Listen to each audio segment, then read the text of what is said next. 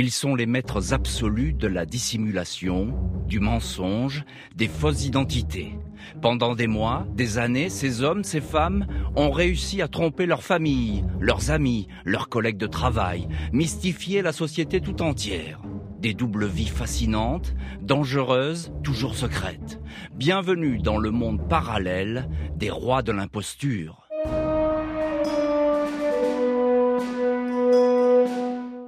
Je suis Jean-Alphonse Richard, vous écoutez Les Imposteurs. Dans ce podcast, je vais vous raconter des vies invraisemblables, des personnages qui sont devenus des virtuoses du mensonge, au point parfois de ne plus savoir qui ils étaient vraiment. Simples affabulateurs, criminels ou escrocs, ils ont passé leur temps à travestir la réalité, à devenir un autre qui serait enfin respecté, reconnu et admiré, une soif de reconnaissance effrénée qui mène toujours à l'imposture.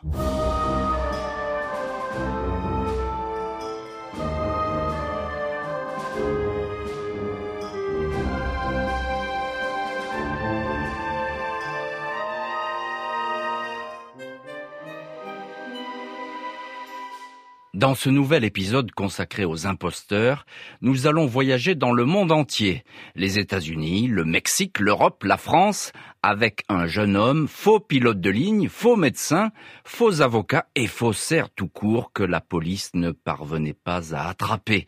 Voici donc l'histoire de Frank Abagnale, roi de l'imposture. En cet été 1969, quatre gendarmes et un inspecteur de la sûreté viennent se poster à la sortie d'un magasin de fruits et légumes dans un quartier de Montpellier. Ils attendent un client, un écrivain américain qui s'est installé dans la région sous le nom de Robert Monjo. Un jeune homme, mince, cheveux poivre sel, portant une chemise blanche. Quand il aperçoit les uniformes et les armes des gendarmes, il ne bronche pas, il lève les bras et demande surtout qu'on ne tire pas. Il donne son nom, Monjo, Robert Monjo, écrivain. L'inspecteur lui répond Abagnale, Frank Abagnale, recherché pour escroquerie. L'Américain sourit, on ne lui passe même pas les menottes. Sa course folle vient de s'arrêter, cinq années au cours desquelles il était devenu le roi absolu des imposteurs escroc imaginatif, faussaire de génie, faux médecin ou faux pilote de ligne, des millions de dollars de fraude, Frank Abagnale Jr. était recherché dans douze pays changeant de visage et de nom, insaisissable. C'est à Bronxville, un bourg au nord de New York, que Frank Abagnale Jr. voit le jour le 27 avril 1948. Deux frères et une sœur, un père, Frank Senior, qui tient une papeterie prospère. Il avait rencontré son épouse et la mère des enfants, une Française, prénommée Paulette, durant la guerre, alors qu'il était militaire, à Oran. Tout va bien jusqu'à l'adolescence, jusqu'à ses douze ans et le divorce de ses parents sans lequel peut-être il aurait évité de déraper sur la voie du crime. À seize ans, Frank Abagnale est parti vivre avec son père.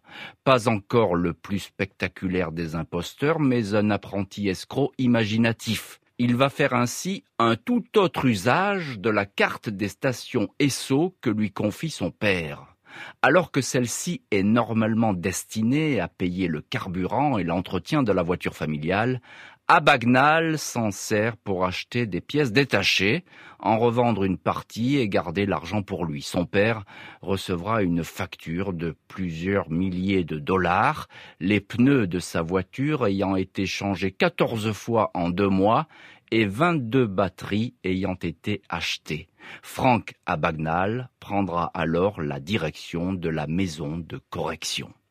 Commence alors pour lui une vie de délinquant sans envergure, des petits vols dans des magasins, quelques bijoux et quelques montres revendues à la sauvette. Frank Abagnale, livré à lui-même, n'a pas l'âme d'un bagarreur ni d'un vrai truand mais c'est déjà un faussaire de génie. Il sait parfaitement imiter les signatures, contrefaire des chèques volés, un jeu d'enfant dans lequel il excelle. À une époque où il est possible d'échanger au guichet d'une banque un chèque au porteur contre des dollars, Abagnale trouve là une source de revenus rapide et inépuisable. Il n'a que 17 ans, mais il a déjà une mèche de cheveux gris. Avec un costume et des lunettes, il en paraît presque 10 de plus. Déguisement, fausse identité et faux papiers, Franck Abagnale vient d'entrer dans le monde de l'imposture. Il va désormais pouvoir s'inventer des vies, des professions, des diplômes, des épouses fictives et des nouveaux parents. Il ne pensait pas que cette transformation soit aussi facile, à condition d'agir toujours tout seul et de jamais se montrer trop gourmand sur les sommes prélevées à droite ou à gauche une multitude de petits larcins pour lesquels la plupart du temps aucune plainte n'est déposée, aucune enquête digne de ce nom déclenchée.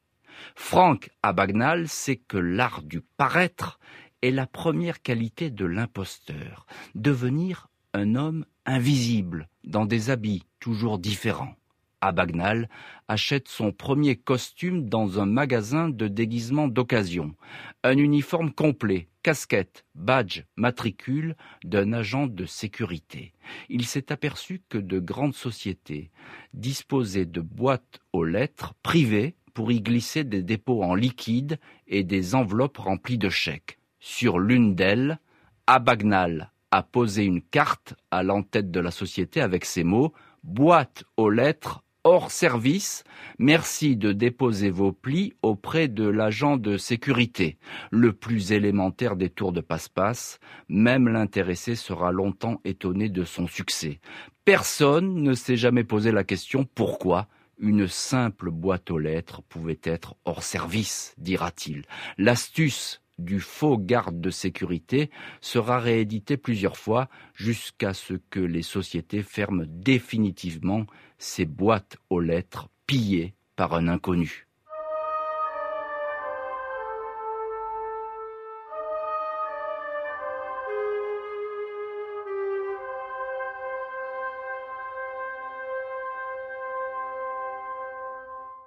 Franck Abagnale n'en a pas terminé avec les vertus de l'uniforme.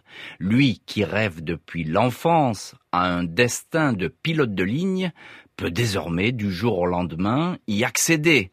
Ici aussi, un simple blazer bleu, une casquette blanche et quelques galons peuvent faire la différence. Cette fois, c'est un authentique uniforme que se procure le jeune homme, presque 18 ans, pour se transformer en copilote de la compagnie Panam. Il se fabrique un faux badge avec photo au nom de Frank Williams, 28 ans. Le logo de la compagnie, collé sur le badge, a tout simplement été découpé sur un modèle réduit d'avion, un vulgaire jouet. Abagnale se présente au bureau du personnel de la compagnie en indiquant que son uniforme a été égaré lors d'un vol on lui en remet aussitôt un tout neuf à ses exactes mensurations. Avec cet habit taillé sur mesure, Franck Abagnale va faire le tour du monde. Presque 2 millions de kilomètres parcourus, 250 vols empruntés, 26 pays visités. Le jeune homme se garde bien de piloter et même d'emprunter les avions de la Paname où il pourrait se faire repérer. Les accords passés alors entre toutes les compagnies américaines permettent à leur personnel de voyager pour aller rejoindre un aéroport d'embarquement. À Bagnal vit aux frais de la Paname dans des motels réservés aux salariés de la compagnie. Il prend du bon temps, il ne gêne personne. Les compagnies ne communiquent jamais entre elles les noms de leurs passagers. Il est tout simplement indétectable. Qui plus est, si l'habit fait le pilote, il fait aussi l'escroc.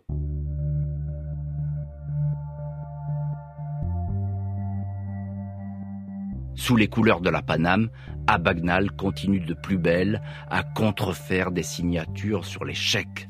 Grâce à son uniforme et à son sourire, aucune employée de banque ne le questionne sur le chèque qu'il présente à en-tête de la Paname, le versement de salaire et de primes au bénéfice du copilote Frank Williams. Des chèques fabriqués de A à Z dans une chambre de motel avec une machine à écrire du dernier cri. Deux heures de travail minutieux pour chaque chèque. Une nouvelle fois, les autocollants des avions miniatures servent de logo.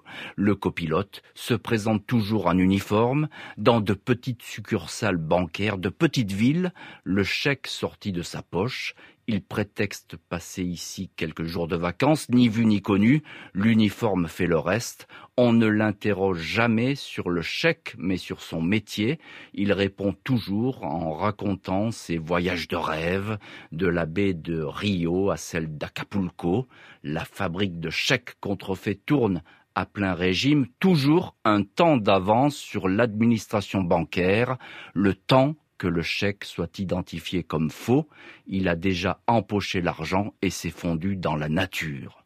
La police court après un fantôme. Abagnale a alors en permanence sur lui entre 80 000 et 90 000 dollars en billets de sang. Il n'a même pas assez de temps pour dépenser tout cet argent. Il lui faut placer ces dollars en lieu sûr. Dans une banque de San José, il loue pour trois ans un coffre au nom de John Calcagne. Le lendemain, il en loue un second dans un établissement d'Auckland, cette fois sous la fausse identité de Peter Morelli.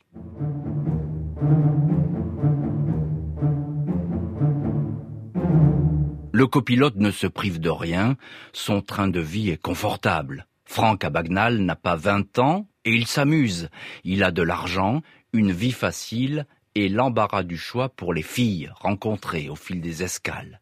L'une d'elles, Rosalie, une hôtesse de la compagnie American Airlines, entre dans sa vie et dérègle pour la première fois son existence d'imposteur du ciel. Le copilote ne s'est pas méfié et le flirt s'est vite transformé en romance. Au fil des semaines, il s'est laissé emporter par cette histoire d'amour. De fil en aiguille, il s'est retrouvé à rencontrer les parents de la jeune fille dans leur maison à Donway, près de Los Angeles, puis à former des projets de mariage.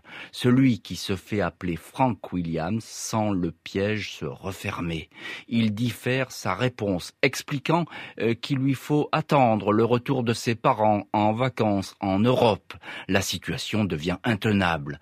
Pour la seule et unique fois de sa carrière de faussaire, Franck Abagnale va avouer qui il est vraiment. À Rosalie, sa fiancée, il dit qu'il n'est pas un pilote de la panaméricaine, qu'il n'a pas 28, mais 19 ans, que son nom n'est pas Frank Williams, mais Frank Abagnale. Il conclut Je suis un escroc, un imposteur, un arnaqueur, j'ai toutes les polices du pays aux trousses. Rosalie aura du mal à croire son histoire, mais laissera partir sans jamais le dénoncer, celui qui aurait dû devenir son mari. Il est temps pour Franck Abagnale d'abandonner cet uniforme qui a fait sa fortune mais qui commence à attirer l'attention. Un inspecteur du FBI s'est présenté à lui récemment alors qu'il a débarqué d'un avion et l'a vaguement questionné sur son travail. Peut-être est-il déjà repéré avec les liasses de billets qu'il a en poche, il vient se mettre au vert dans un motel de Las Vegas. La nuit, il confectionne ses faux chèques, le jour, il profite de la piscine. Abagnale passe la frontière mexicaine, il a alors des douzaines de comptes et 500 000 dollars immédiatement disponibles. Puis il débarque à Riverbend, près d'Atlanta. Au motel, payé d'avance cash pour six mois, il s'est présenté cette fois sous Frank Williams, médecin pédiatre. Il est rapidement sollicité par le personnel pour des consultations amicales qu'il refuse. Puis un vrai médecin, le docteur Granger, se présente à lui. Il cherche un assistant pour sa clinique. Ce jeune diplômé de la fac de médecine de Columbia tombe à point nommé. Le job est bien payé et le travail est essentiellement administratif. L'imposteur et faux docteur va rester onze mois à la clinique, vite débordé par les questions médicales en dépit des heures passées à apprendre des termes techniques et à compulser des dictionnaires. Effrayé, à l'idée de devoir poser un diagnostic ou à donner son avis sur l'emploi de tel ou tel médicament. Il ne sait même pas enfiler une surblouse ou un masque de protection, ni se servir correctement d'un stéthoscope. Sa présence exigée en salle d'accouchement, où un nouveau-né a du mal à respirer mais qui survivra, suffira à le convaincre de démissionner de l'hôpital. J'étais choqué, je venais de réaliser que j'allais trop loin, j'avais été chanceux, mais je savais qu'à cause de mon inexpérience, un enfant pouvait mourir, écrira Frank Abagnale dans ses mémoires.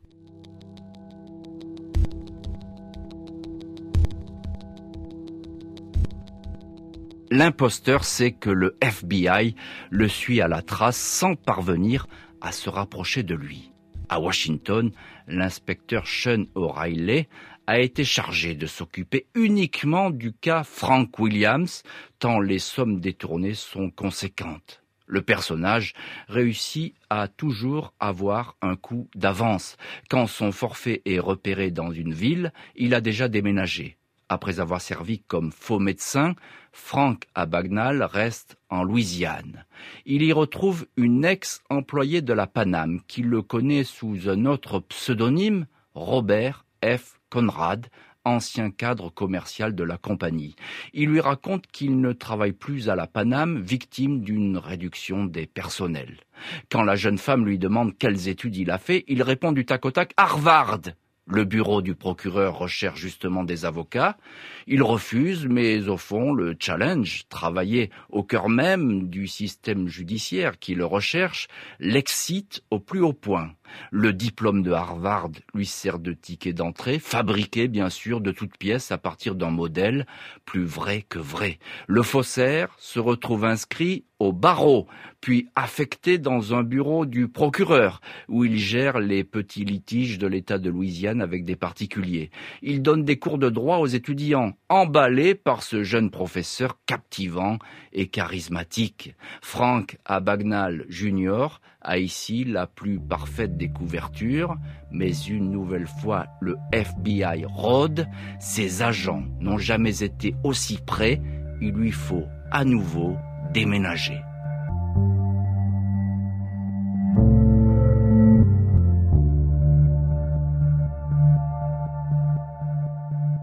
Abagnale brouille les pistes. Des allers-retours incessants entre les frontières mexicaines et canadiennes. Acapulco, Miami, New York, malgré cette frénésie de voyage, le FBI le suit désormais à la trace et n'est plus très loin à Boston. Il est même interpellé à l'aéroport alors qu'il a remis son uniforme pour prendre un vol intérieur. La police a reçu des consignes pour vérifier les embarquements des personnels navigants. L'agent veut vérifier son badge, doute de l'authenticité de ce Frank Williams et le conduit au poste.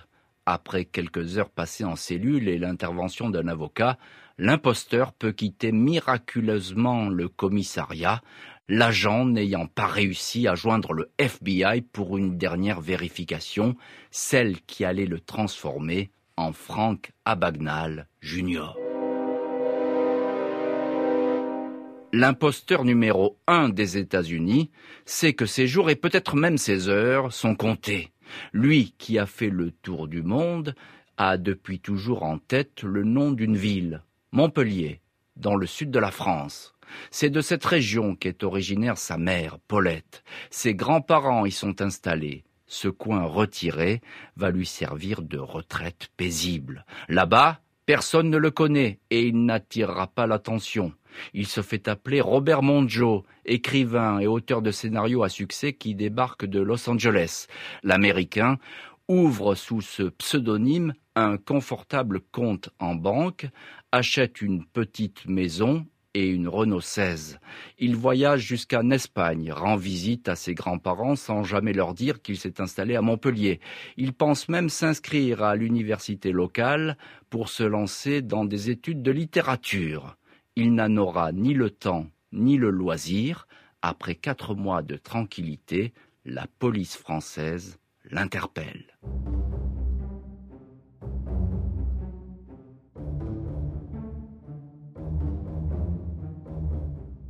Devant les inspecteurs de la sûreté de Montpellier et un représentant d'Interpol, il n'insiste pas. Je suis Franck Abagnal, reconnaît-il.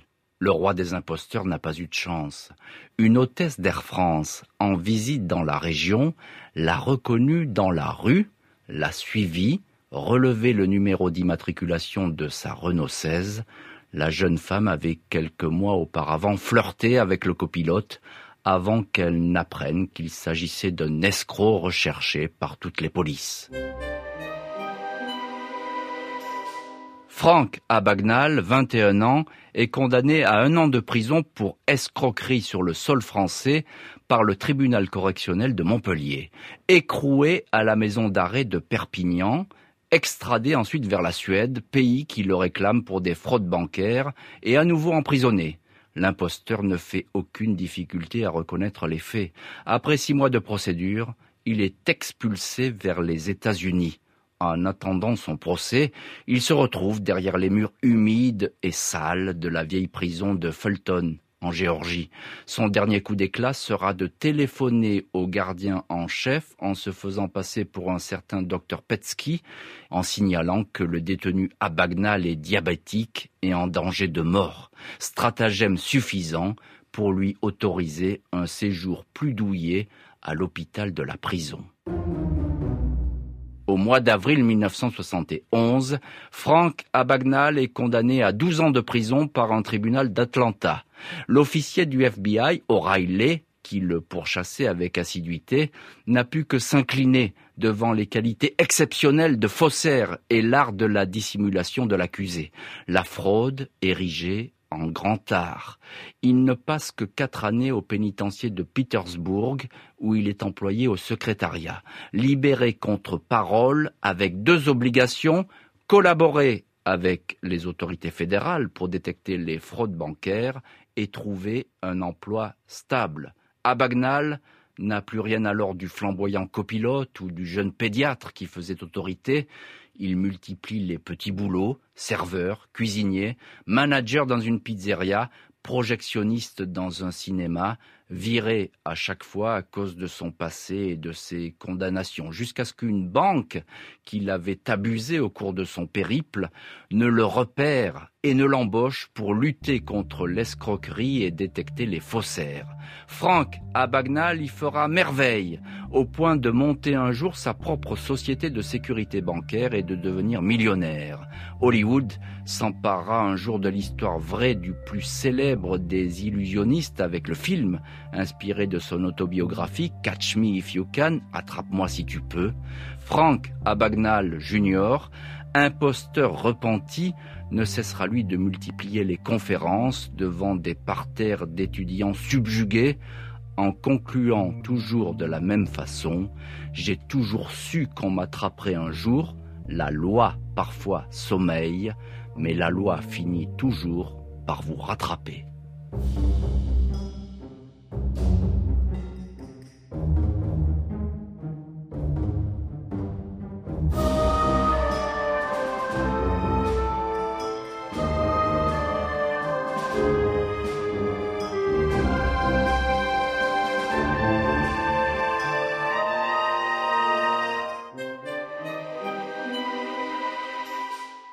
Venez d'écouter un nouvel épisode des Imposteurs, un podcast réunissant une collection de portraits des maîtres absolus de l'imposture. Vous pouvez retrouver tous les épisodes de ce podcast sur rtl.fr et sur toutes vos applications favorites. À très vite!